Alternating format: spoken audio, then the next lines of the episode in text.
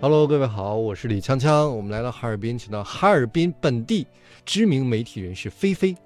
大家好，我是小草野菲菲，很高兴做客到锵锵的节目中来，跟大家一起聊一聊旅行的事儿。哎，我们一起来跟着菲菲看看哈尔滨还有什么好玩的地方。嗯，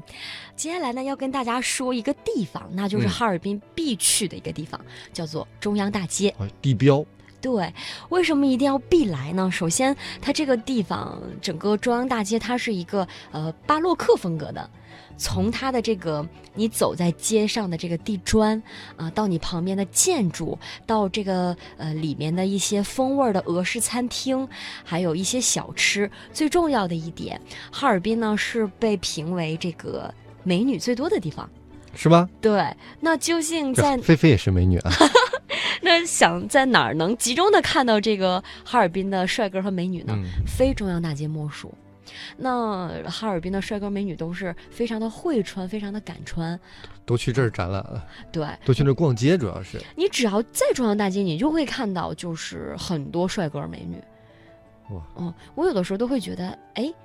人家怎么就那么会搭配？人家穿出来怎么就那么好看？人家个儿为什么就那么高？人家怎么就天生长得那么好看？都是从金太阳出来的。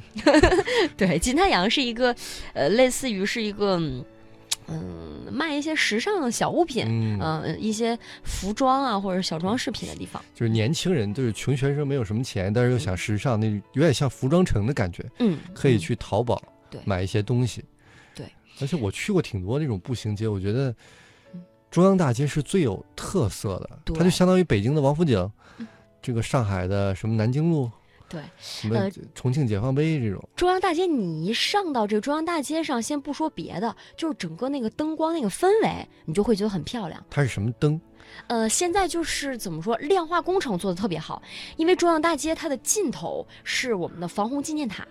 江边，对，就是我们的松花江边儿。嗯，呃，防洪纪念塔当时就是纪念这个哈尔滨发了三次大洪水，然后就是整个那个我们的这个呃老百姓和我们的官兵共同呃抗击洪水来保卫哈尔滨这么一个地标性的建筑特物。别好像是九八年洪水，应该那个水已经快到这个江堤上了，是吧？对对对，所以说当时就是住在那个呃。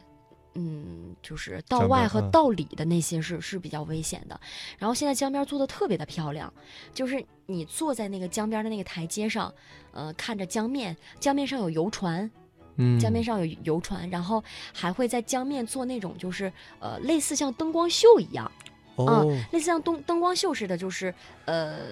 你可以看到就是投射在江面上的那种大型的那种瀑布，然后一些嗯灯光秀，你可你可以坐在江边的楼梯上就可以看到，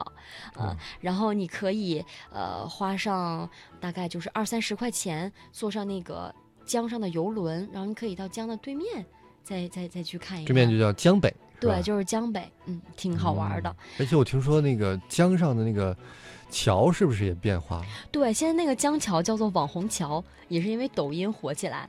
怎么啊怎么网红了？像是我们小的时候会锻炼我们的意志，就是徒步， 就是我们在防洪纪嗯念塔集合，然后带着小朋友，就是你你背着吃的，然后从那个江桥走过去。它那个江桥是中间是走火车的，嗯，然后两边是可以走人的，然后两边可以走人，你是可以特别嗯古老是吧？呃应该有历史了。对，有一点儿那种风情，然后大家都会在那儿刻下爱的箴言，哎呦呦，呦然这个后不鼓 励去那个锁一些那个就是那个同心锁哦，还有什同么心的锁。对，嗯现在那儿基本上呃，因为很久以前就大家有在上面就是写字，然后现在好像类似变成了一个就像。纯观一光面的了，表好像白是墙的那种感觉了，就是就是嗯大家都会在那儿去就是写一些东西，然后现在你在上面就是照相啊、拍抖音什么的，效果也都非常好看，因为你整个周围的那个量化工程做得好了。嗯，然后你想啊，你中间还有飞驰而过的火车，然后你你走在这个江桥上，两面就是都是江面，然后还都特别的亮，都很好看。嗯，我前两天好像去到那个江桥看，嗯，现在其实已经不走火车和人了，它完全是一个景点儿，等于它把那个火车移到了旁边的一个新桥上，是吧？啊、好像很多人在那个原来的火车道上还有拍照留影。嗯，最有意思的是，它一般的地方铺了那个路，把那个轨道盖上嗯，它会特意留几个格子，然后放上玻璃，让你看到那个铁轨的感觉。啊我觉得这个设计好像也蛮好的。是，现在就是整个拍出来的这个感觉就会特别好了，嗯。然后它，如果你要是懒的话，不想走江，不想走江桥的话，你可以坐缆车。还有缆车了对，对，你可以就直接是坐缆车到这个江的对啊岸，哦，船、缆车还有走江桥，你都都都可以。然后防洪纪念塔它有一个广场，嗯，呃，每年到夏天的时候有那个哈尔滨之夏音乐会，就都会在那儿去开，然后整个这个氛围还是不错的，大家可以在这个广场上。拍照，呃，然后可以在这上面有很多年轻人去跳街舞、玩嗯轮滑、滑板，然后稍微年龄大一点儿的可以就是我往这个，它这个，嗯、防空纪念塔中心广场两边是那种树林，旁边有斯大林公园儿，然后就是嗯再往深处走一些，会有一些老年人，比如说我一堆儿是唱歌的，一堆儿是跳哇什么健身操的，呃，整体的这个文体氛围是非常浓厚的。所以其实这个集中了青年人和老年人都有了。对这个中央大街青年人多，前还是这个防护纪念塔，老年人也可以在公园里面玩对一玩。对对对，大家都可以，包括一些小朋友在这个广场上吹泡泡。嗯其实就是我从小就是很喜欢来这儿玩儿的，小时候也去中央大街，对，也家里有没有给你讲这个中央大街有没有什么历史啊？嗯，像是我小时候特别有意思，是我们经常会就是全家人一起去江边儿去旅行。嗯嗯当初旅行是怎么样？小孩儿会带着那个小桶儿、嗯，小铲子，然后家人呢就会带着那种呃布去野野餐，带上那个哈尔滨的红肠、哇，小肚儿特别，还有好新吃炸出来那个商委的丸子。哎呦嗯，然后就会一家人去那个野餐，就是铺上那个布，然后去江边儿去野餐。以前是，哎呀，好多人年轻人会在江边儿游泳的。但但是是现在不行，有点危险。对，一是危险，再一个就是现在也没有就是以前那么清澈了。嗯，这嗯工业化难免的。对，然后小的时候我就会换上那种就是泳衣，嗯，换上泳衣，然后去河边儿、去江边儿拿着小桶儿挖沙子。好像原来还有那个蛤蜊特别大，对对对，可以挖一些就你可以手掌那么大，好像我记得。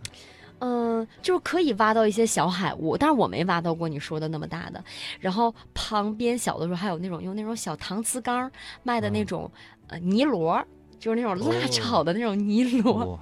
然后你可以就是买上一小缸儿，然后就是坐在那个江边儿去吃，然后感觉还是挺有一番风味的。我是听说好像中央大街也有它自己的历史，说那个砖嗯跟我们平时走的那个商业广场的砖是不一样的。，对，它那个砖就是整个是，呃，该怎么形容？它特别像那个马蒂尔面包一一块儿，就你看到表面是一块儿，但是它特你别就给大家一个长新词儿——马迭尔面 包。你先你先说砖吧，我们回头找一个时间单独说那个哈尔滨 美食，好啊，它那个砖儿就是就是面、包。嗯对，类似就是你你其实看你就像一个面包似的，然后鼓起来，就但是是表它。面看哈、对，嗯但是它的特色就是它特别长，它大概得嗯有一米那么长，它是相当于是一束一束一条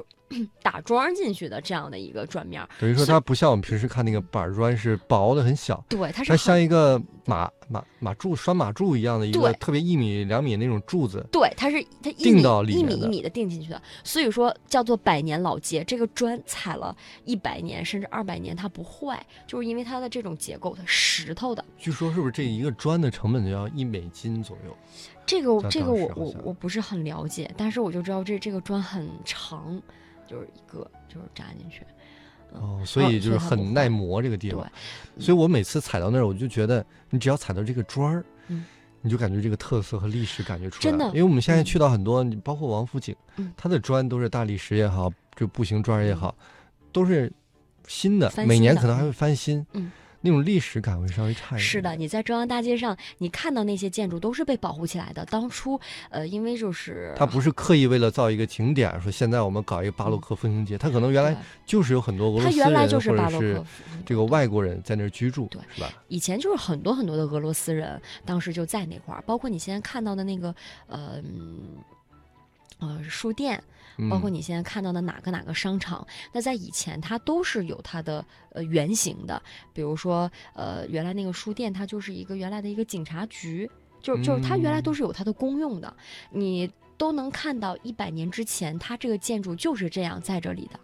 啊，只不过现在是呃作为别的公用了。然后呃，你走到这个大街上，你摸着这个地，你摸着这个砖瓦，就能感觉到那种有一种穿越历史的感觉。然后现在也有很多的那个就是俄罗斯人，呃，俄罗斯的这种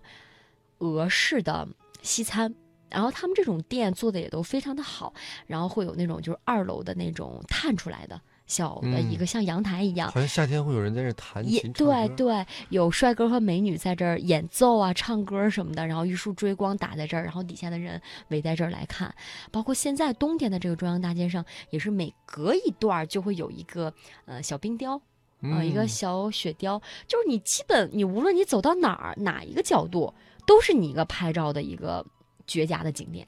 哦，太好了！所以冬天去什么海南，去感受一下冰雪世界，去对中央大街去看一对看。